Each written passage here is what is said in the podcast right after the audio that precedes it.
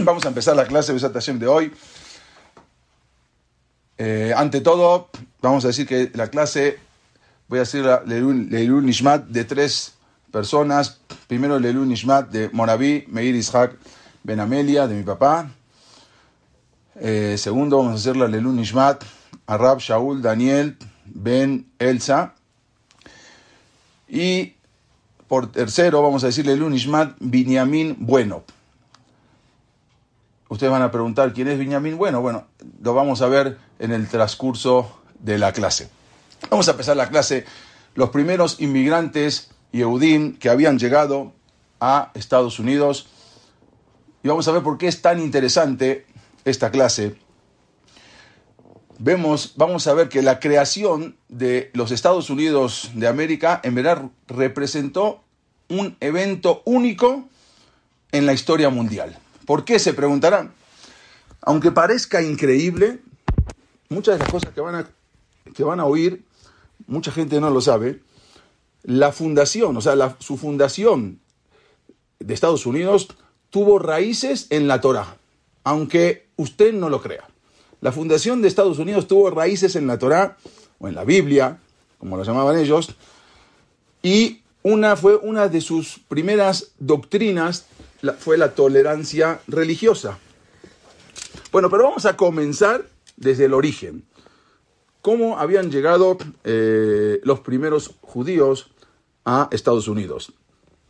En abril del año 1500 había zarpado una expedición naval portuguesa. Esto no habíamos contado, lo voy a decir un poco rápido porque ya lo habíamos contado en una ocasión que había zarpado una expedición portuguesa rumbo a la India. Ellos salían de Portugal y bajaban por el Cabo de Buena Esperanza, por abajo de lo que es África, y de ahí llegaban por el este hacia la India. Pero esa expedición naval, eh, que estaba bajo el mando de un almirante, que a su vez tenía ascendencia judía, Pedro Álvarez Cabral, él eh, fue el, el que descubrió Brasil. Por error descubrió Brasil. ¿Por qué?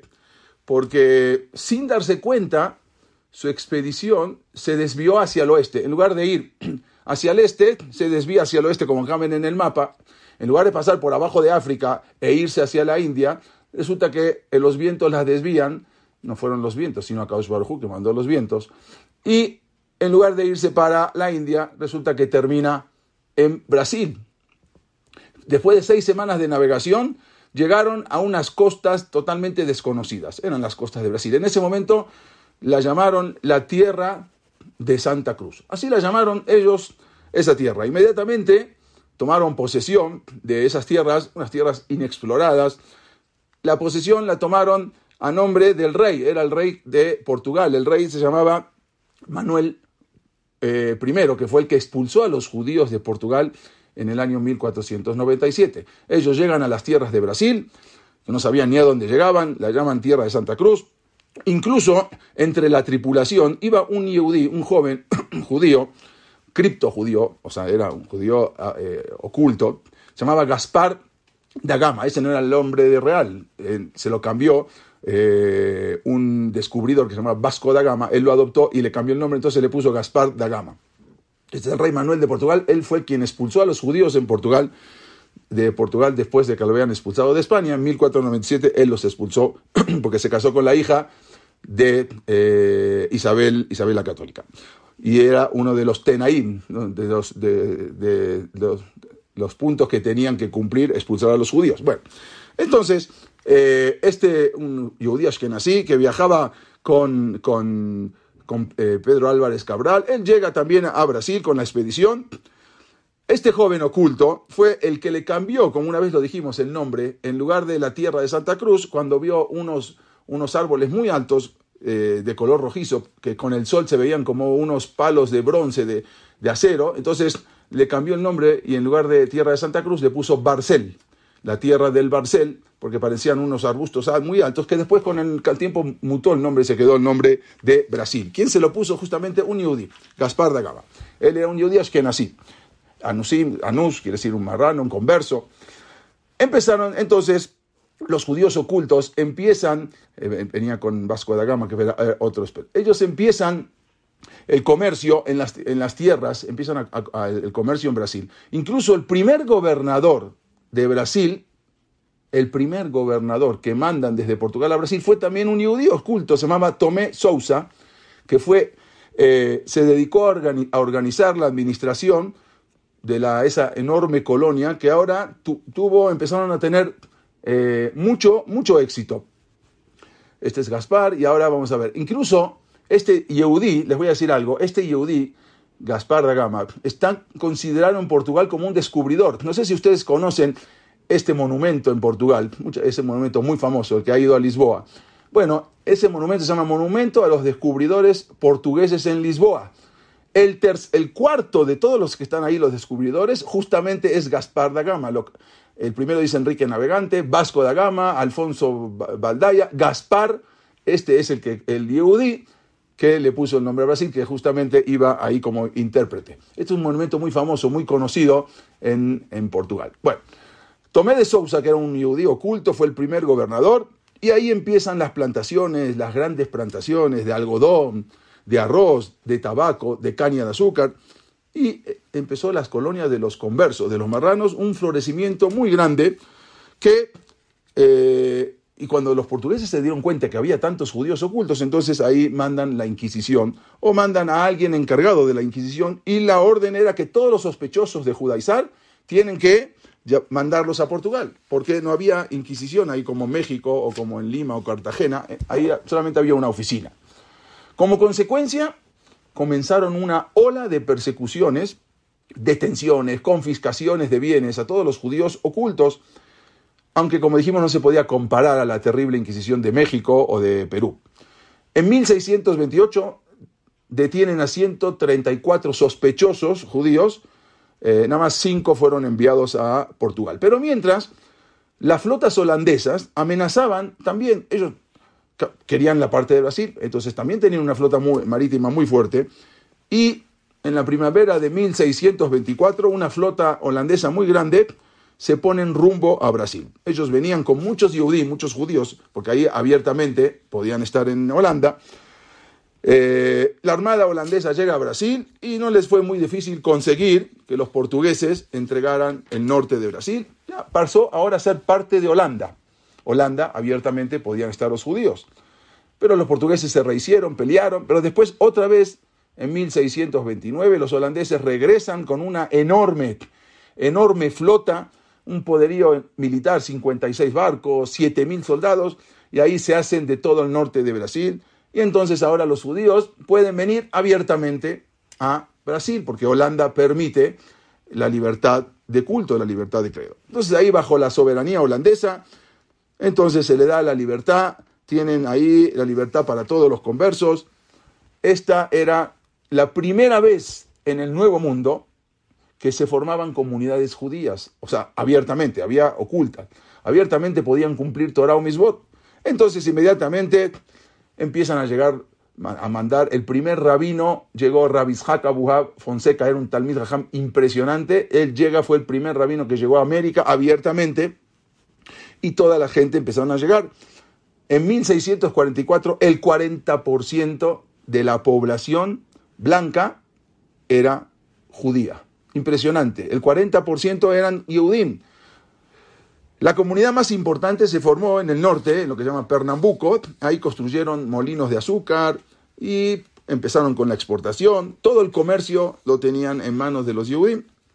En 1642 llega este rabino, Rabishak Abuab, eh, junto con otro rab, llamaba eh, Rab Moshe Rafael de Aguilar, que él era el Hazán, el rab y el Hazán, y fundan un Betagneset que fue el primer Knis, Kahal Sur, se llama Sur Israel, acá lo ven, en, en Pernambuco, en, Recife, fue el primer Knis que hasta hoy en día se usa en Brasil desde 1642, acá lo pueden ver, incluso hay, un museo que se puede, se puede ver en ese Betagneset, eh, se llama Sinagoga Kahal Sur Israel, fue el primer en 1642, se inaugura y ahí empiezan a llegar los Yehudim holandeses, incluso estuvo un, un presidente, eh, Lula, ahí una vez eh, prendiendo las Nerot de Hanukkah, ahí en ese Betacneset, hoy es de Jabat. Bueno, entonces ellos fueron los primeros rabinos que llegaron. Resulta que después los portugueses se hacen de otro, eh, armada y pelean de nuevo y le quitan ahora a los holandeses de nuevo Brasil, ya para quedársela hasta que se independizó Brasil. Por lo tanto, otra vez ahora los judíos estaban en problemas porque Portugal no aceptaba a los judíos.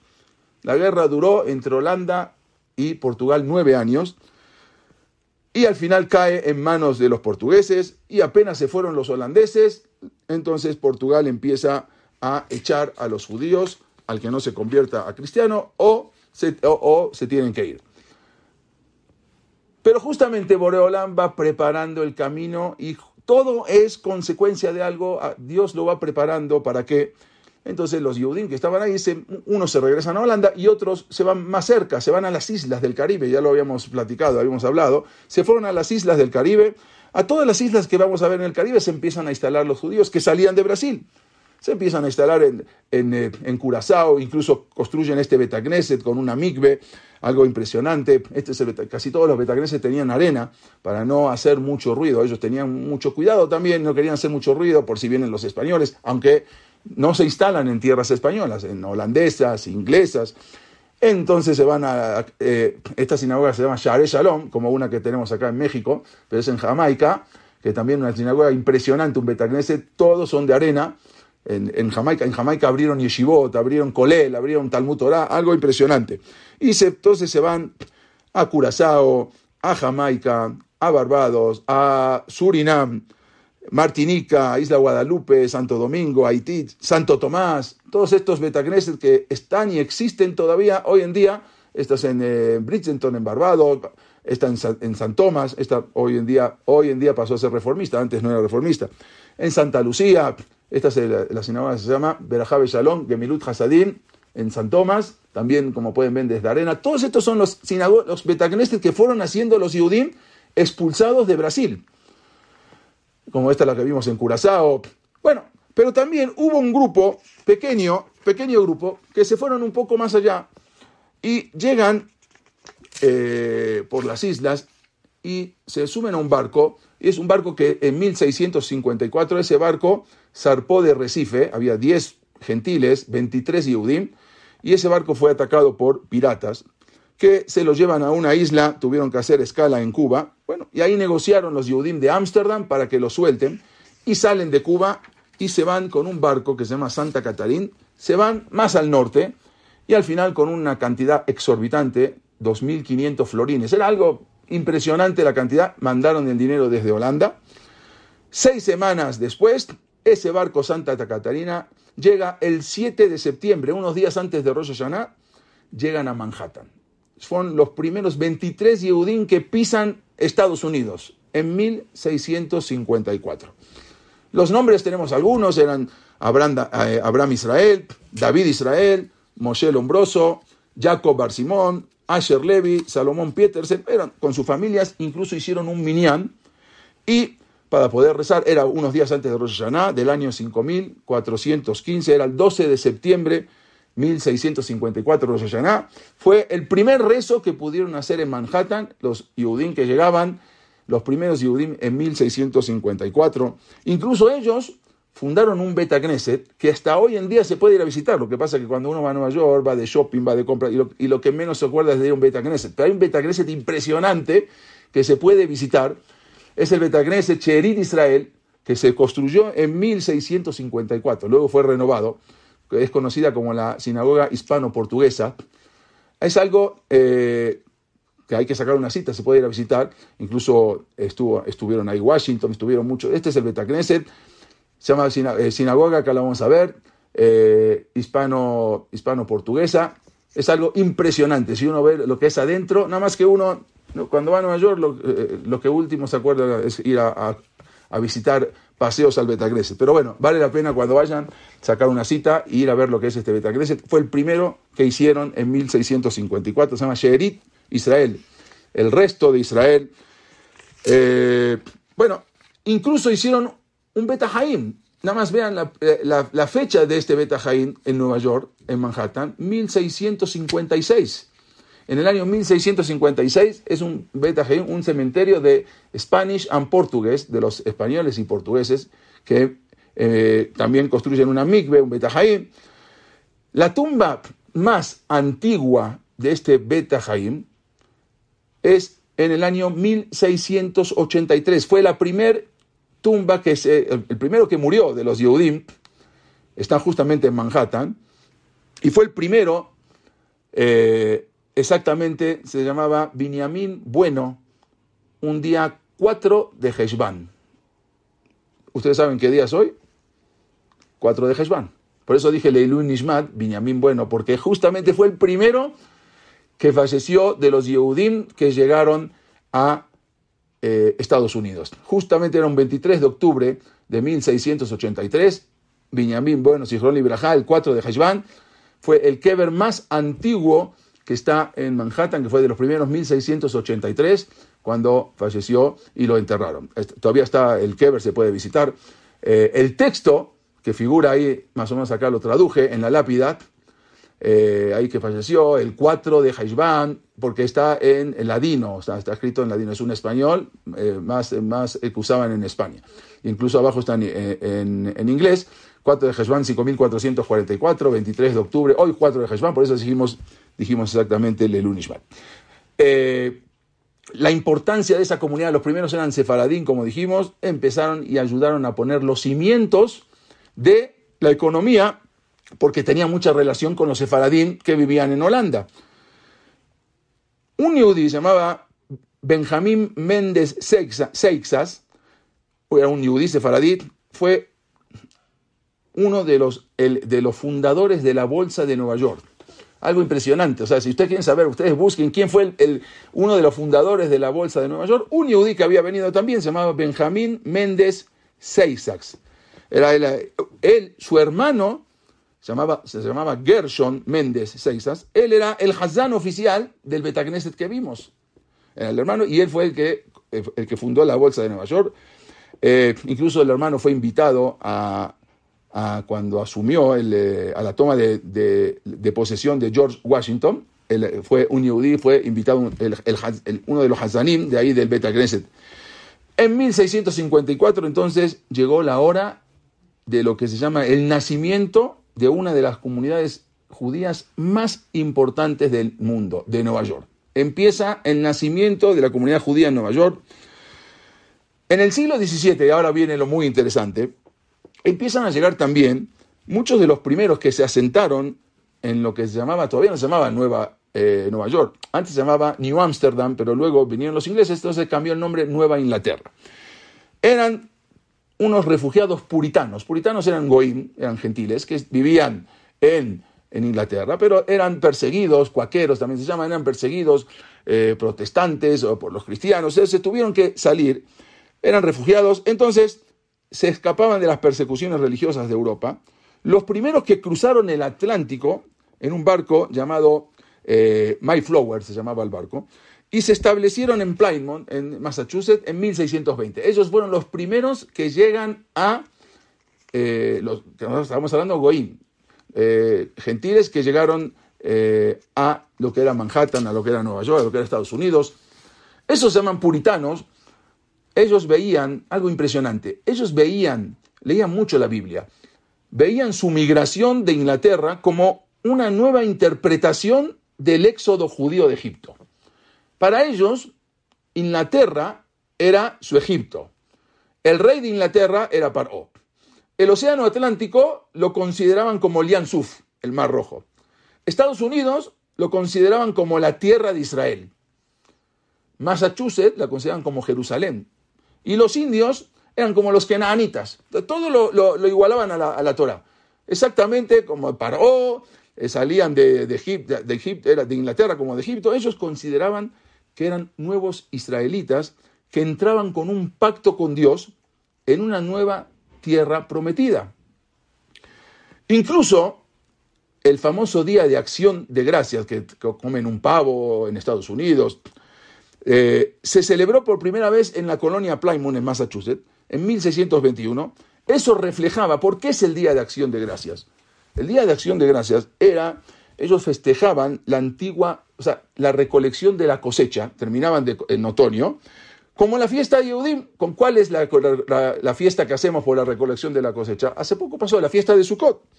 La fiesta de Sukkot tiene doble significado. Una era porque, porque vivieron los Yehudim 40 años en azúcar. Pero hay otra que se llama, otro nombre de Sukkot, se llama Hag, Hag Asif. ¿Qué es Hag Asif?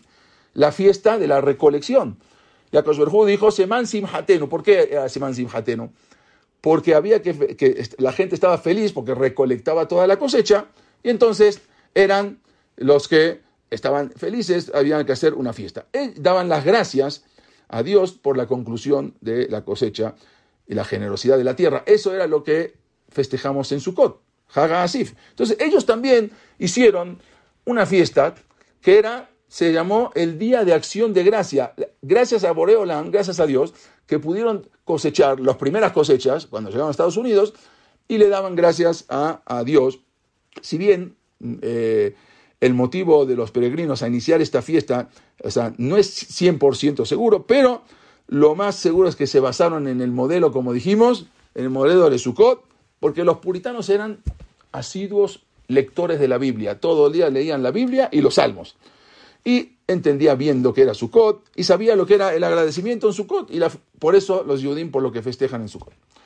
Entonces, como ellos se veían a sí mismos como los nuevos israelitas en la tierra prometida de Estados Unidos, entonces los peregrinos encontraron esa, se inspiraron en lo que es en el Sefer Barikra, eh, Levítico, en Devarim, Deuteronomio, se, inspiraron ahí en todo lo que ordena Boreolam Dios en la fiesta de Sukkot, la fiesta de las cabañas, Seman Simhaten, Haga Asif. Incluso esos puritanos, que no eran Yudim, empezaron a ponerle nombre a las montañas de Estados Unidos como los montes de Israel. el monte Galat, Monte Germón, Monte Efraín, Mont Moriah, en Estados Unidos están todos estos montes, Monte Carmelo, Mont Zion, empezaron a poner los nombres a los montes como en Israel. También a las ciudades empezaron a llamarlas como Israel. Hay una ciudad que se llama Jericó, Jordán, Canaán, Goshen, Hebrón, Beersheba, ustedes búsquenla, están todas estas ciudades en Estados Unidos, algo insólito. No solamente eso, los nombres ponían nombres de la Biblia. Abraham Lincoln, Benjamin Franklin, y así un montón, incluso eh, Isaac Newton, que no era de ahí también, pero era también el puritano, Abraham, Isaac, Jacob, ponían los nombres de la Biblia generalmente. Muchos, muchos ponían nombres, qué raro que se llama Abraham Lincoln o Benjamin Franklin. Bueno, la primera legislación, y esto está impresionante, la primera legislación de la colonia, de las nuevas colonias, estaba determinada totalmente por la Torá. La primera asamblea que hizo Estados Unidos en el año 1639 declararon a la Biblia como base legal y moral de la colonia. O sea, las leyes, vamos a guiarnos por la Biblia, no nos, no nos guiemos por las leyes, agarramos la Biblia lo que está escrito ahí. Y así, estaba, así es la declaración. Dice, las escrituras proveen un reglamento perfecto para la dirección y el gobierno de todos los hombres. En todas las actividades que desarrollarán para Dios y para los hombres, tanto en el gobierno de las familias y de la nación como en temas de la iglesia.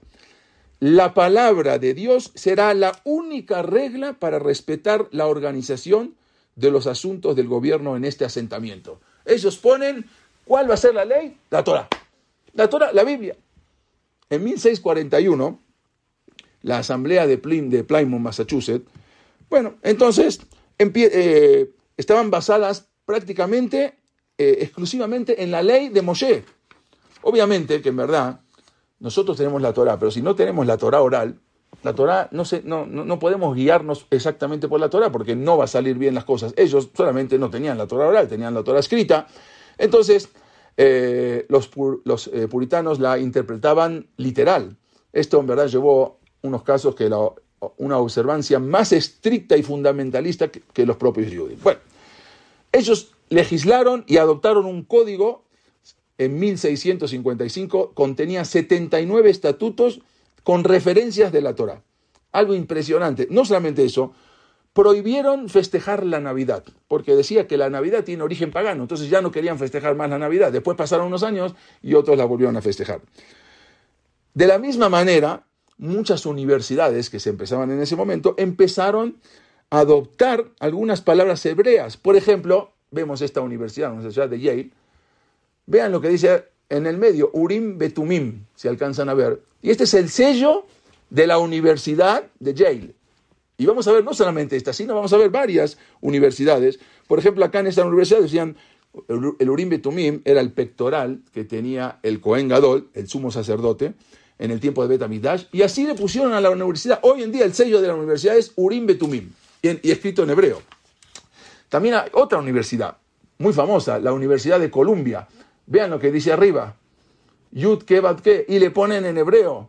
Y no solamente eso, sino que hay como unos niños que los consideran como unos angelitos y le ponen el nombre de un malaj, si ven a la derecha, y así es el sello de la Universidad de Columbia.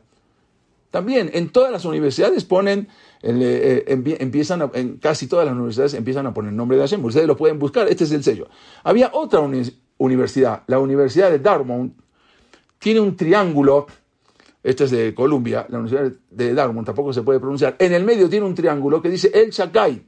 El nombre de Akash también es el sello de esa universidad que, eh, que significa Dios Todopoderoso. Y así empiezan, estos los puritanos empiezan a poner todo, incluso el, el el idioma hebreo, fue tan popular a finales del siglo XVI y principios del siglo XVII que muchos estudiantes de las universidades comenzaban sus discursos en hebreo.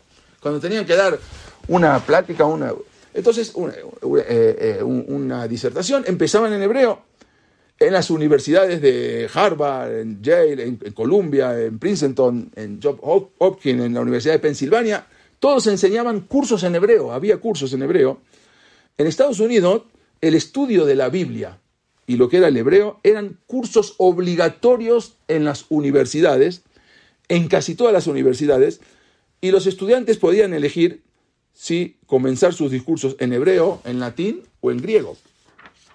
En la época de la Revolución de Estados Unidos empezó un interés impresionante. El conocimiento del hebreo era tanto que incluso la historia cuenta de que algunos miembros del Congreso de Estados Unidos propusieron que el inglés esté formalmente prohibido en los Estados Unidos y que fuese sustituido por el hebreo. O sea, muchos congresistas, algunos congresistas propusieron prohibir el inglés y sustituirlo por el hebreo, que sea el que sea el idioma de la Biblia, el idioma de lo que ellos están estudiando. Es algo impresionante. Más adelante, en la independencia de Estados Unidos, eh, Benjamin Franklin, vean la placa de la universidad, esta es la placa, también vean cómo arriba tiene que el Shaddai. Es algo impresionante en la, en la universidad. Esto es, esto es una también en, un mármol, eh, que también está así. Todo impresionante como hasta hoy en día se maneja eso. Benjamin Franklin, ustedes lo conocen seguramente por los billetes, él, eh, en la independencia de Estados Unidos, él propuso el sello o estandarte de la nueva nación. Él tenía que hacer un sello, como una escarapela, como una bandera. El sello de la nueva nación propuso, pero ¿cuál propuso el sello? Algo impresionante. Él, esta es la descripción original de un manuscrito de él, donde propone el sello está abajo traducido en inglés, el sello, ¿cuál sello tiene que ser el sello de Estados Unidos? Entonces, él propone lo siguiente, hacer un sello o estandarte de la nueva nación que tuviera una imagen de Moisés partiendo las aguas del Mar Rojo. Este es el sello que propuso Benjamin Franklin. Moisés partiendo las aguas y cómo los egipcios se están hundiendo. Él lo propuso y todavía se conserva el sello que había puesto él el que había, que había propuesto Benjamin Franklin. Incluso también, por otro lado, Thomas Jefferson, él también puso, propuso otra imagen, propuso la imagen de un sello de los israelitas que estaban viajando por el desierto. Este es el sello de, de Benjamin Franklin, que era el, con Moisés, como dijimos, partiendo las aguas. Y luego vino el tercer presidente, que era Thomas Jefferson, y propone a los Yehudim, a los israelitas, caminando por el desierto de yendo desde Egipto hacia Eres Israel. Algo impresionante, lo que, algo que inconcebible. El primer, el primer diseño del sello oficial, como dijimos, de Estados Unidos, que fue recomendado por Benjamin Franklin, John Adams, el otro presidente, y Thomas Jefferson, en 1776, muestra a los Yudim cruzando el Yansuf, como lo dijimos, era la propuesta. El lema que ellos tenían alrededor del sello era la resistencia a los tiranos es la obediencia de Dios. Acá lo pueden ver. Era el lema que le pusieron al sello, la resistencia de los tiranos es la obediencia de Dios. Bueno, entre estos documentos, eh, ellos habían dejado en claro que la idea de un estándar divino de moralidad era un pilar de la democracia de Estados Unidos y todo tenía que regirse según la Biblia. También lo conocemos, eh, esto que es muy famoso en God We Trust, en Dios confiamos, que apareció en la moneda estadounidense, yo, yo creo que es el único país en el mundo, ni en Israel lo tienen así. Bueno, es que en, mil, eh, eh, en 1864 y después en un acta en 1956, ahí lo convirtieron en oficial, incluso este lema lo habían sacado del Teilim, ellos mismos lo sacan del Salmo, del, del Teilim 118, Kuf Yud Het, en el Pasuk 8, no, eh, eh, confíate en Dios, lo sacan del Teilim, del Salmos sacan para poner en el billete In Good We Trust. Y hasta ahora es el billete que más ha tenido éxito porque ponen el nombre de Dios la confianza. Yo creo, yo creo que si en Argentina pondrían así, también yo creo que podía bajar el dólar, pero no lo van a hacer. Pero ni en México ni nada. En Estados Unidos sí lo hicieron. Increíblemente, increíblemente, los fundadores de Estados Unidos profetizaron algo impresionante. Ellos dijeron, mientras la nueva civilización siguiera los caminos de Dios, y esto lo dijeron Benjamin Franklin, John Adams, Thomas Jefferson, si, si la, eh, dijeron, si la nueva civilización siguieran los caminos de Dios, esta tierra va a ser bendecida con las bendiciones que le fueron dadas a Israel lo que ellos predijeron se hizo realidad. Estados Unidos se convirtió en una nación más bendecida de la tierra. En el siglo XX, más adelante después, se había convertido en la nación más próspera, más segura, más respetada, más poderosa de la tierra, como dijeron ellos. Sin embargo, quienes fundaron Estados Unidos no solo predijeron esas futuras bendiciones, sino que también advirtieron lo siguiente. Si alguna vez Estados Unidos se alejan de Dios, entonces los mismos juicios, que cayeron sobre Israel caerían sobre Estados Unidos. Algo impresionante. Parece que estamos escuchando la palabra de, eh, en Argerizim y en Areval. Si van por el camino de Dios, está todo perfecto, va a tener mucho éxito. Pero si alguna vez se aleja Estados Unidos de Dios, entonces los mismos juicios que cayeron sobre Israel van a caer sobre Estados Unidos. Desgraciadamente, Desgraciadamente, como, como lo podemos observar en estos tiempos, la cultura estadounidense está haciendo cada vez está siendo cada vez más materialista ya desde muchos años y cada vez están olvidando de Dios y ese es el problema que está ocurriendo y a veces eso vamos a ver cómo qué es lo que sigue después de eso pero bueno esos fueron los, los, eh, los padres digamos fundadores de Estados Unidos y ellos los que habían profetizado prácticamente lo lo que acabamos de decir. En el siglo XIX, pasemos ahora más adelante, había solamente 6.000 Yehudim en, en, en, Estados Unidos. ¿Qué pasaba? ¿Qué pasó? llegaban a Europa las noticias de que en Estados Unidos había mucha libertad, pero desgraciadamente era mucha libertad si no eras muy religioso. O sea, sabían que el que llegaba a Estados Unidos empezaba a perder todas las tradiciones. Eso fue lo que mantuvo a la mayor parte de los Yudim en Europa que decían no, no hay que ir a Estados Unidos, el que va a Estados Unidos es un problema para los hijos. Pero a partir de 1820, entonces esa situación comenzó a cambiar cuando empezaron a llegar los judíos alemanes. Eran los primeros judíos, los judíos reformistas que empezaron en Alemania, que habían abandonado el judaísmo tradicional y eran los ilustrados, los judíos eh, seculares, habían abandonado el judaísmo por completo. Y empiezan a llegar ¿Por qué? Porque ellos no tenían problema llegar a Estados Unidos y si sus hijos se pierden no, estaban, no tenían problema. Bueno, en 1850 había unos 17.000 Yehudim viviendo en Estados Unidos en 1850. Pero en 1870, 1880, después de 30 años, había, en lugar de 17.000, subió a 270.000. Algo impresionante, de 17.000 a 270. La mayoría de esos Yehudim que, se habían mudado eh, al área de Nueva York, que en ese entonces en 370 habían, como dijimos, una cantidad impresionante. Pero los judíos empezaron a enriquecerse increíblemente en Estados Unidos, pero desgraciadamente todo eso fue a costa de perder sus tradiciones y la espiritualidad. Se perdió. Por ejemplo, Por ejemplo, Marcus Goldman, que fue famoso, el, fundador de Goldman Sachs, o por ejemplo, eh, Lyman Bloomingdale, que fue el fundador de las tiendas departamental Bloomingdale, él con su familia, eh, se hicieron inmensamente, empezaron como Hemble, como se dice, empezaron a vender pueblo por pueblo y bueno, fueron creciendo. Tenemos esta familia Lehman, Henry, Emanuel y Meyer Lehman son los fundadores, Emanuel Lehman, fundadores de Lehman Brothers. Tenemos también Joseph Seligman, que era, comenzó como un vendedor ambulante y se convirtió en uno de los banqueros más importantes de Estados Unidos. Empezaron a tener mucho éxito y se empezaron a olvidar. De hecho, muchos venían ya eh, reformistas. También muchos judíos inmigrantes se pusieron a trabajar en la industria del cine. ¿Por qué? Porque no sabían hablar inglés. Ellos hablaban yiddish, pero como el cine era mudo, entonces no tenían problema. Empezaron a trabajar en el cine. Por ejemplo, Charles Chaplin, que eh, no había problemas, trabajaba en el cine. Y muchos empezaron, eh, las películas, como dijimos, eran mudas. Entonces, en ese momento empiezan a, a, trabajar en el cine. Al principio como actores, después como distribuidores de películas, y después se convirtieron en dueños de pequeñas salas de cine, y, después se convirtieron directamente en, en productores.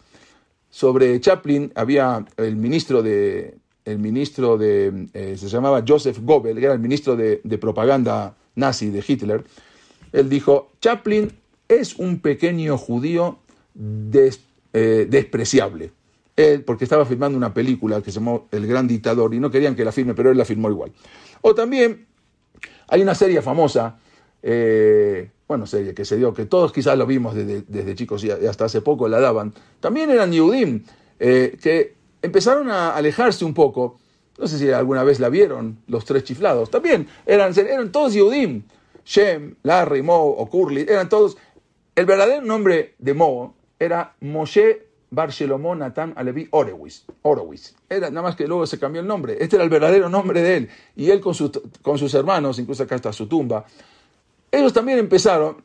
Eh, este es el famoso Curly se llamaba Yehuda Lev Barcelomona Tama Levi, no se llamaba Kurli, se llamaba Yehuda Lev.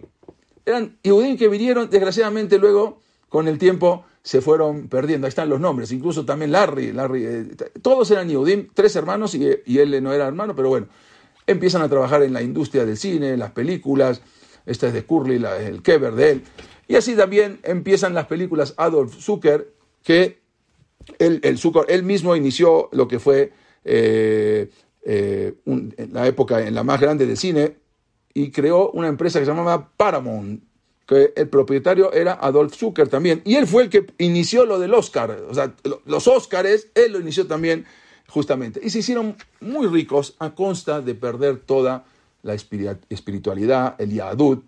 Sin embargo, la inmigración judía de Estados Unidos constituyó un holocausto espiritual, porque llegaban algo sin precedentes en la historia del pueblo judío.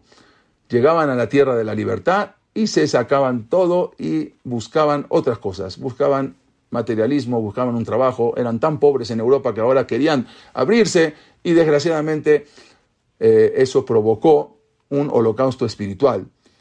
Entre los años 1880 y 1924, cuatro millones de judíos habían abandonado Europa y más de 3 llegaron a Estados Unidos.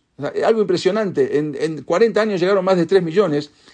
Fue la emigración más grande de los Yehudim desde la expulsión de España, en 1492. La gran mayoría de los Yehudim norteamericanos que hoy viven son descendientes de aquellos inmigrantes. Siete de cada diez llegaban a Nueva York, los demás a otros lugares. Entonces el gobierno abrió un, eh, un centro de recepción en la isla de Ellis, se llama, Desgraciadamente la inmigración a Estados Unidos, como dijimos, constituyó un holocausto espiritual sin precedentes. Solo un pequeño porcentaje de los millones de Yehudim que llegaron a Norteamérica eran observantes. Repito, un pequeño porcentaje de los millones eran observantes y aún los observantes, los ortodoxos, no lograron transmitirle a sus hijos el legado de la Torah. Como resultado, el 90% de los casi 6 millones de norteamericanos en la actualidad no son ortodoxos. El 90%. ¿Por qué? Porque no supieron delegar y no supieron. Y vamos a ver por qué. ¿Cuáles fueron los motivos de esa pérdida espiritual. ¿Por qué tanto?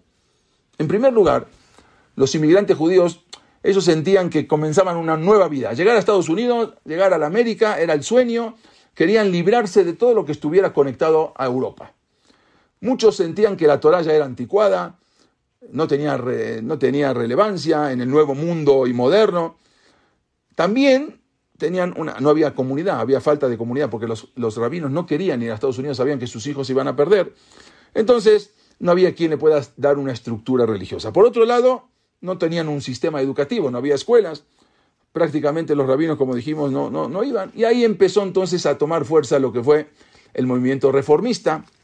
Los judíos alemanes de eh, que llegaron a Nueva York empezaron y construyeron una sinagoga reformista, la más grande del mundo, el Templo Emanuel, se llama en el Upper East Side. En escuchen esto, en 1880 había en Estados Unidos, en, Nueva York, en Estados Unidos, perdón, 200 sinagogas. Para 1880 había 200 Betacneset. Sin embargo, el 90% de esos 200 eran reformistas. El 90% eran reformistas, algo impresionante que llegaban de Alemania. Bueno, entonces se mudaron con esta migración. El movimiento reformista que tenía su sede en Alemania se muda a Estados Unidos y así era la ideología.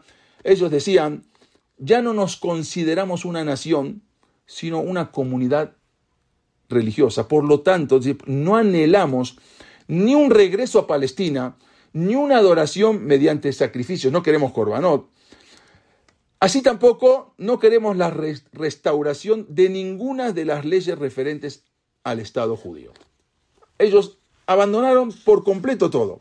El movimiento ese reformista, ¿quién fue? Este fue el primer rabino, se llamaba Isaac Meyer, hizo un movimiento reformista, eh, él venía también de Alemania, y resulta que cuando se gradúan para rabinos supuestamente, hicieron una famosa cena, fue la famosa cena, la famosa cena Taref, que sirvieron comida taref. Y fue algo que impresionante, porque no podían creer que en la cena, que supuestamente se gradúan los rabinos, pusieron mariscos, cangrejos, camarones, patas de rana, carne como plato, plato principal y como postre helado de leche. O sea, a propósito era impresionante lo que estaban. Ese provocó que se dividieran. Eso, ese banquete, en verdad, indirectamente marcó ese incidente, marcó el rumbo del judaísmo, porque de ahí entonces se apartaron los conservadores, dijeron, no, no, reformistas demasiado, entonces se apartaron los conservadores y luego salieron los ortodoxos. De ese banquete que se había servido toda una cena taref, entonces tuvieron que buscar otra alternativa y ahí salió el movimiento conservador. El movimiento conservador dijeron, no, no podemos ser tan mal como los reformistas. Entonces vamos a empezar y eh, este Salomón de Schechter se salió como rabino empezó, este fue él también el que había encontrado, el que descubrió la Genizá del Cairo. Entonces se apartaron, ahí salió el movimiento reformista, salió el movimiento conservador, y luego también, obvio que el, movimiento conservador, al no tener la tradición de la Torah al final terminó prácticamente como el movimiento reformista. El resultado final fue que se empezaron a abrir los movimientos y algunos tampoco estuvieron de acuerdo y tampoco con el movimiento eh, conservador. Entonces salió el rabino Henry Pereira Méndez, que fue el fundador del movimiento Unión Ortodoxa. La OYU, como se conoce, también es de origen Henry eh, eh, Pereira Méndez, el rabino, que fue cuando se apartan, y ahí salió lo que fue para formar lo que se conoce Agudata Rabbanim, mientras otro grupo formó, como dijimos, el movimiento judío ortodoxo. Aproximadamente 50.000 Yehudim dejaban Europa cada año y llegaban a Estados Unidos. La mayoría eran muy pobres y habían llegado prácticamente sin nada y no tenían nada que perder a excepción del judaísmo. Por desgracia, eso ocurrió. Los grandes rabinos de Europa decían que no había que, no mandaban, porque el que va a ir se va a perder ahí en Estados Unidos. Los rabinos europeos tenían miedo de ese famoso sueño europeo, sueño, perdón, sueño americano, que en verdad ese sueño americano era un disfraz que ocultaba la asimilación dentro de ese sueño. La gente tenía, los rapanim, los jajamín grandes, tenían miedo. ¿Cuál era el problema? Para la mayoría de los recién llegados, la prueba más difícil era el Shabbat. Cuando llegaba el Shabbat, era muy difícil poder conseguir un trabajo donde pudieran abstenerse de no trabajar el sábado. Cuando llegaba el viernes y el, judío le decía al patrón, mire señor, yo mañana no voy a poder llegar, ¿por qué no, no, mañana no me voy a presentar a trabajar porque es sábado? Automáticamente eran despedidos. Y no solamente eran despedidos, eran colocados en una lista negra y ya no podían trabajar en ningún otro trabajo. Perdían el trabajo, cada viernes era un trabajo diferente nuevo, pero muchas veces ya no tenían opción porque los ponían en una lista negra y ya no encontraban trabajo en ningún lugar. El resultado fue que la gran mayoría de los Yehudim dejó de respetar el Shabbat. Al principio optaron por trabajar, bueno, con una gran renuencia trabajaban, pero después se fueron acostumbrando. Y cuando abandonan el Shabbat, luego abandonan todas las misbot. El Ramos Feinstein, que vemos acá, él dijo en una ocasión que cuando los padres perdían el trabajo a causa de observar el Shabbat, llegaban a sus casas muy tristes, quejándose con toda la familia, lo difícil que es ser judío ortodoxo, entonces, en lugar de transmitirle a sus hijos el fervor, la convicción de que yo estoy apegado a la Torá y eso va a superar todas las dificultades, pero no, llegaban a sus casas tristes, llorando, mira, me echaron del trabajo, qué difícil ser ortodoxo. Entonces, eso provocó que los niños cuando crecieron, decían, yo no quiero sufrir lo que sufrió mi papá, yo no quiero sufrir lo que sufrió, él venía todos los viernes y llorando a mi casa. Entonces, ellos no querían ese camino y por lo tanto se dejaron de respetar Shabbat y empezaron exactamente a, al no cumplir Shabbat, después ya no se cumple todo lo demás. Incluso también el Rabarón Kotler, él dijo que uno de los motivos fue porque priorizaron el trabajo dejando de lado el diadut. Era más importante el trabajo que el judaísmo, él, lo dejaron en segundo plano, así dijo Rabarón Kotler, y por eso se perdió. Esta misma historia se iba repitiendo en todos los hogares hasta que casi todos los judíos que habían llegado a Estados Unidos siendo ortodoxos, empezaron a abandonar poco a poco después de su llegada. Pero hay una cosa impresionante.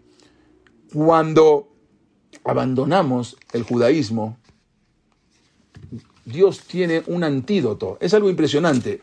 El antisemitismo, hay que entender, que es parte de nuestro destino como judíos. Es parte integral de nuestro pacto con Boreolán. El antisemitismo es el único mecanismo que nos prohíbe olvidar que somos Yehudim, que nos prohíbe olvidar que nosotros somos diferentes, que nos prohíbe olvidar que tenemos un mensaje que traerle a la humanidad. Eso es el antisemitismo.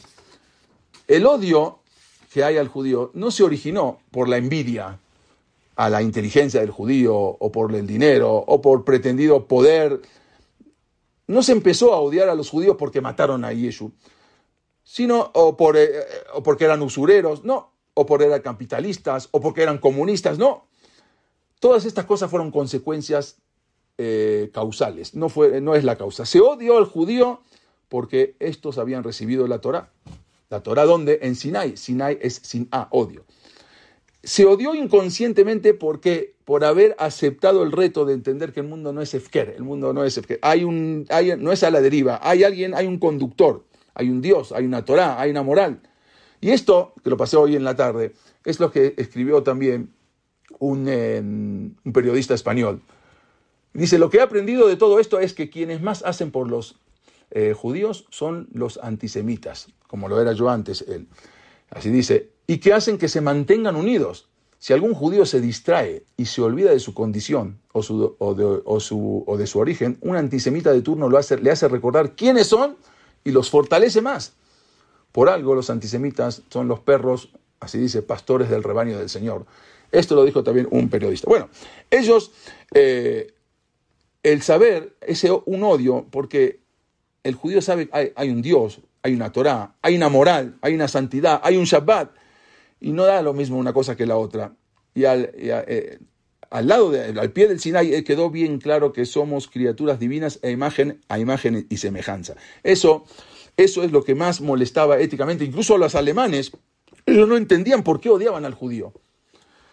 Es un mecanismo que Boreolam hizo para mantener al Am Israel Jai Bekayam. Tenemos que saber una cosa, como dijimos, Dios creó eso para mantener al pueblo judío Jaibe Kayam. Un antídoto, el antídoto para la asimilación es el antisemitismo. Lo repito, el antídoto para la asimilación es el antisemitismo. Es algo impresionante. Cuando entonces ahí empieza el antisemitismo en Estados Unidos, porque cuando se empiezan a alejar, empieza el antisemitismo. Pero, como dijimos, y vamos a terminar en cinco minutos, había un grupo que querían buscar un rabino, ir a, a, a Polonia, ir a, Europa y traer un rabino. Esta fue la primera yeshiva que se abre, en, se llama en 1886, fundó la yeshiva Yeshiva Etz A partir de ese, de ese banquete, todo Taref se empiezan a apartar y dicen esto no va con nosotros y empiezan y se forman la primera yeshiva y empiezan a, llegar los primeros en 1886. Las, las principales sinagogas que eran 16 eh, nada más ortodoxas, decidieron traer de Europa a un rabino. Fueron a Europa a buscar un rabino, un rabino de talla fuerte, talla monumental. Y un rabino que estudió en la ciudad de Bologin, un rabino eh, que lo fueron a buscar a este, Europa. Se llamó Rabbi Jacob Yosef, el primer rabino, alumno de la yeshiva de Bologin, alumno del rabbi Israel Salanter. Y lo traen, nadie aceptaba, bueno, él al final aceptó, llegar a Estados Unidos, fue el primer rabino. Le habían ofrecido anteriormente a un jajá muy grande, el Malbim, que te explica toda la Torah, pero él no aceptó, ya era muy, muy muy anciano. Por lo tanto, traen al rabino Jacob Yosef, que había estudiado, como dijimos, eh, con el, alumno de Rabbi Israel Salanter, Rabbi Jacob Yosef, lo traen a Nueva York. Al final, eh, acepta venir, él había nacido en Lituania, en Kovno, había estudiado en la ciudad de Bologin, como dijimos, era una eminencia talmúdica, el rabbi, el rabbi Jacob Yosef, era especialmente conocido como un darshan, era eh, daba unos discursos impresionantes. Le habían ofrecido una suma de 2.500 dólares anuales. Bueno, él eh, le concedieron un gran honor y llegó a Estados Unidos justamente en la Perashá Matot Mas'e, un 7 de julio de 1888, en un barco transatlántico, pero llegó en Shabbat, no podía bajar, se esperaron hasta el Abdalá, y en Abdalá bajaron, y lo llevaron a este hotel, hoy en día ya no está, se llama Hotel Meyers, un hotel cercano de ahí donde llegó. Más de 100.000 personas se habían reunido, reunido para darle la bienvenida. El primer rabino ortodoxo que llega desde Polonia, incluso el New York Times describió la llegada, decía, una recepción principesca, lo anunció como un gigante eclesiástico, así lo llamaban el New York Times. El rabino Jacob Yosef dio su primer discurso en público en Nueva York, el Shabbat Nahamu, 28 de julio eh, de 1888, en el Bet Midrash Agadol, en el número 60 de la calle Norfolk, en Manhattan. Él se había llenado el lugar hasta el tope, no había eh, decenas de miles de Yudim adentro y afuera para poder escuchar. Incluso fue necesaria la presencia de la policía para, el control de las multitudes, los periódicos de la ciudad de Nueva York continuaron durante meses informando eh, sobre la enorme asistencia que había en sus derashot, en sus conferencias. Pero sin embargo, una vez que empezó a trabajar, tratando de hacer cosas, instituir la práctica de la Torah, la gente no, no se cuidaba mucho del kasher. Él quiso aumentar un centavo a la carne, un centavo, para, para poder con ese dinero pagarle a los a los Mashihim y a los Ojatim. Pero la gente se empezó a quejar porque elevó la carne, que si diarco, que si este, que si otro. Entonces empiezan a, decir, bueno, este le quiere aumentar el precio de la carne. Al final, ¿qué hace? La gente, entonces al poco tiempo le informan que ya no tenemos fondos para pagarle a usted, rabino. No tenemos fondos. como que los reformistas se estaban agarrando otra vez. no querían soltar la rienda de lo que manejaban en Nueva York. Entonces también los productores de los alimentos kosher se habían rebelado en su contra, lo destrozaron. Rabbi Jacob Yosef entonces tuvo un derrame cerebral poco después de ver un símbolo de su kashrut colgado al lado de una carnicería que vendían cerdo. No pudo soportar, eligieron a otro rabino, vino otro rabino que venía de Moscú, se llamaba nombre eh, Jaim Vidrovich.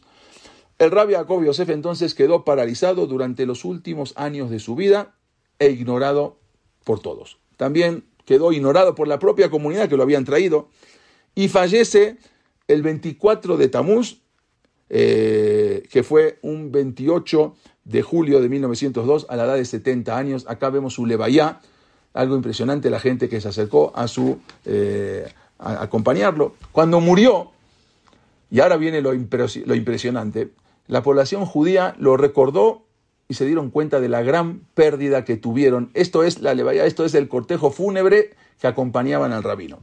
Más de 120 mil personas participaron en el funeral del rabbi Jacob Yosef. Y en su funeral se fundó oficialmente Agudat Rabbanim y ahí exactamente fue cuando se puso la piedra fundamental de la OYU, de la Unión Ortodoxa. Su cuerpo fue llevado por las calles de Manhattan y fue transportado a través de un barco por a través del East River. Cuando la Levaya, esa la procesión fúnebre, pasó por una fábrica, se llamaba eh, Home Machine and Toll Company, los trabajadores eran eh, anglicanos, de una iglesia anglicana, eran alemanes, los trabajadores gentiles empezaron a arrojar objetos de metal, piedras desde los pisos superiores, hirieron a muchos judíos, matando también a uno. Exactamente en la Levaya era un desprecio tremendo que les tiraron piedras, les tiraron palos, todo, uno murió y muchos heridos, más de 200 heridos. La mayor parte de esos empleados, este es, este Zuckerberg, eran eh, de esa fábrica, eran miembros de una iglesia, una iglesia, se llama Iglesia Evangélica Luterana de San, San Marcos, en el barrio alemán. Eran la mayoría de esos trabajadores eran del barrio alemán, que cuando vieron que pasaba el cortejo fúnebre empezaron a tirarle palos, piedras, de todo, algo tremendo. Pero bueno, ahora escuchen, y esto está impresionante. Esta iglesia, la iglesia Mark Evan, de, como dijimos, la iglesia luterana, invita más adelante, ya falleció en 1902, estamos hablando que ya después de dos años. Un 15 de junio, la iglesia organiza una excursión a un lugar de recreación. Iba a haber carne asada, iba a haber eh, comida, iba a haber bailes. Entonces, a, todos los filigreses invita eh, a esa excursión. Era un 15 de junio, acá incluso está la invitación, eh, acá está la invitación para el 15 de junio de 1904, San Marx Evan Lutheran Church invita a todos los eh, filigreses a participar de esa fiesta. Eh, y entonces van a ir a un barco, van a salir en un barco, acá está incluso como están embarcando, es una foto original, embarcando el, barco, se llamaba el buque General Slocum, y empiezan a embarcarse barco, con el barco a una isla de Nueva York para participar de esa fiesta. Pero eh, todos eran de la iglesia eh, luterana y eran los trabajadores que habían hecho esa manifestación contra el rabbi Jacob Yosef. Poco después de la partida empezó un incendio en el barco. El barco se pensó a enseñar, el barco era muy viejo, el barco, el equipo de salvavidas del barco era un barco a vapor muy viejo, era defectuoso, la tripulación no estaba preparada, los botes salvavidas no estaban disponibles y la gente se empieza a tirar del barco, porque el barco se empezó a incendiar. Muchos se tiran del barco y el barco empieza a hundirse. Desgraciadamente hubo 1021 muertos, familias enteras se perdieron, todos los trabajadores de la fábrica que habían tirado los palos y las piedras contra el, cortejo fúnebre de Rabbi Jacob Yosef se murieron en esta tragedia. La tragedia fue la mayor pérdida de vidas en la ciudad de Nueva York hasta el ataque del World Trade Center el 11 de septiembre de 2001. O sea, desde ahí hasta el World Trade Center fueron las dos mayores tragedias en Nueva York. Eh, la tragedia, cómo se tiraban algo y cómo se morían. Los murmullos en las calles, en el momento que dejaban en, entrever la tragedia, que era un resultado directo al ataque a la procesión eh, funeraria, a la levaya del rabino Jacob Yosef. La gente, los mismos gentiles decían esto nos pasó por eso. Era algo impresionante, sin embargo, los mismos Yehudim estuvieron en el grupo de rescate, de asistencia. Vamos a ver algunas fotos, algo impresionante, 1021 eh, personas murieron de la iglesia luterana. Eh, acá vamos a ver algunas imágenes un poco duras de la gente, cómo los iban recolectando, cómo iban muriendo. Algo impresionante lo que fue de este barco el general, el, general los sobrevivientes encontraron difícil continuar viviendo en el barrio alemán esta tragedia les pegó tanto que ya no podían ni vivir ahí. Muchos abandonaron el vecindario y en unos pocos años dejó de existir el vecindario. Algo tremendo como se iban recolectando gente y gente de los que habían fallecido. La iglesia, eh, la iglesia esa luterana, permaneció, vamos a ver acá otras imágenes, esa iglesia permaneció, vemos acá como iban juntando a la gente, algo 1020. Después de esto siguió la tragedia del 11 de septiembre, no hubo una tragedia tan fuerte. Esa iglesia abandonada, porque todos los filigreses abandonaron, se quedó sin uso. Durante décadas quedó esa iglesia prácticamente sin uso. Acá, acá estamos viendo también el cortejo fúnebre de toda esa gente que había fallecido eh, por ese barco, por esa, esa, excursión que habían hecho. Esa iglesia luterana se quedó prácticamente abandonada. Eh, ya no querían la gente, se fue de vivir ahí, quedó desolada durante décadas hasta que se vendió. ¿Quién compra esa iglesia? La compra unos Yudim, una sinagoga. Y la iglesia se transforma en un Beta Knesset, se transforma en una sinagoga la comunidad compró el edificio de la iglesia esa de ladrillos rojos en 1940 y hoy sigue funcionando como un Betagneset ortodoxo. O sea, no solamente que se dejó de ser iglesia, que se mudaron por todo lo que habían ocasionado, sino que aparte se transforma en un Betagneset. El 15 de, de junio del 2004, que era el 100 aniversario, se dedicó una placa, este es el Betagneset por adentro, eh, ortodoxo, que sigue en funcionamiento hoy en día, hicieron una placa en la sinagoga en recuerdo de las 1021 víctimas que habían ocurrido eh, en el bar, en el, en el Algo impresionante del cabot que no le dieron al rabbi Jacob Yosef. En el famoso, hay un famoso libro, ustedes lo conocen, rabbi, rabbi Jacob Yosef Herman, All for the Boss, si no se los recomiendo. Él eh, ahí tiene la, cuenta la, biografía, que él falleció en 1967. Él se cuenta, que, cuenta ahí en el libro que en una ocasión se enfermó un hijo de él gravemente los doctores habían dicho que no había nada que hacer.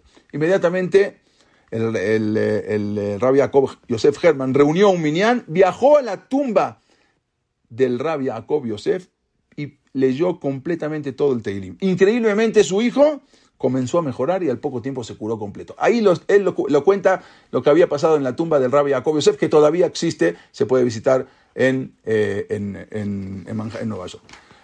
En 1880, como dijimos, eh, había sido, escuchen bien, en 1880 dijimos que el 90% de las sinagogas americanas eran reformistas.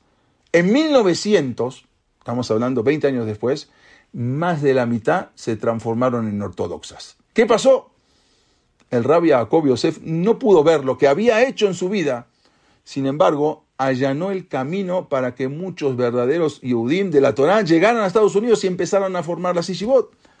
Y ahí sentaron las bases para muchas yeshivot que finalmente crecieron a una, una generación americana, entre ellos, por ejemplo, el rap Pinhas Sheinberg, eh, que, bueno, él no nació en Estados Unidos, pero se formó y ahí eran capaces de transmitir la Torá. Eh, otro es el rap muy importante, Rabbi Victor Miller también. Pareciera como que Estados Unidos durante la época de Rabbi Jacob Yosef todavía no estaba listo para separarse totalmente de los reformistas. Por lo tanto, algunos miembros de la comunidad eh, habían derribado todo cuando estaba Rabbi Jacob Yosef. Al parecer, como una semilla cuando se planta, que al principio se descompone, pero después el árbol que sale crece más fuerte y con raíces más firmes. Tal vez esa era el plan de Akadosh Baruj que empezaron los reformistas y luego se convierte en mucho más firme y empieza el mundo de la Sishibot. Hasta ese momento eran reformistas y empiezan del 90% de las sinagogas reformistas en 20 años se transforman en el 50% ortodoxas y 50% reformistas. Eso es lo que empezó, eso es el inicio de cómo empieza el judaísmo en Nueva York.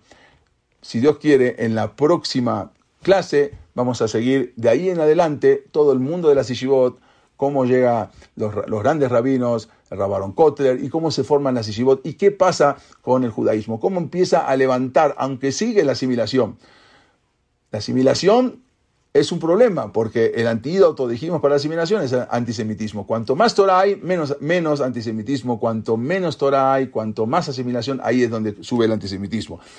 Eh, eh, donde siempre me gusta decir esto, Raúl de Boloshin dijo que la Torá, después de haber pasado por muchos lugares, por Babel, por España, por Alemania, por Polonia, por Turquía, por Siria, el último lugar es el último exilio de la Torá. Ya no hay más transportarse la Torá. Así lo dijo Rabhaim de Bolojin hace 250 años. El último exilio era América esperemos que pronto veamos la llegada del Mashiach. Esta es la primera clase que hablamos de Estados Unidos. La segunda va a ser la semana que viene, donde vamos a completar y sigue todo lo que fue, como empieza a, a levantar el judaísmo. Empezó con unos 23 inmigrantes que salieron de, de, Brasil, llegan por casualidad a Estados Unidos y ahí empiezan y llegan y se levanta todo el judaísmo a Estados Unidos. Y los mismos, habían dicho los mismos fundadores, si quieren que tenga éxito, fundadores gentiles, tienen que apegarse a Dios. De lo contrario, esto no va a tener éxito, éxito Estados Unidos. Y lo, lo estamos viendo.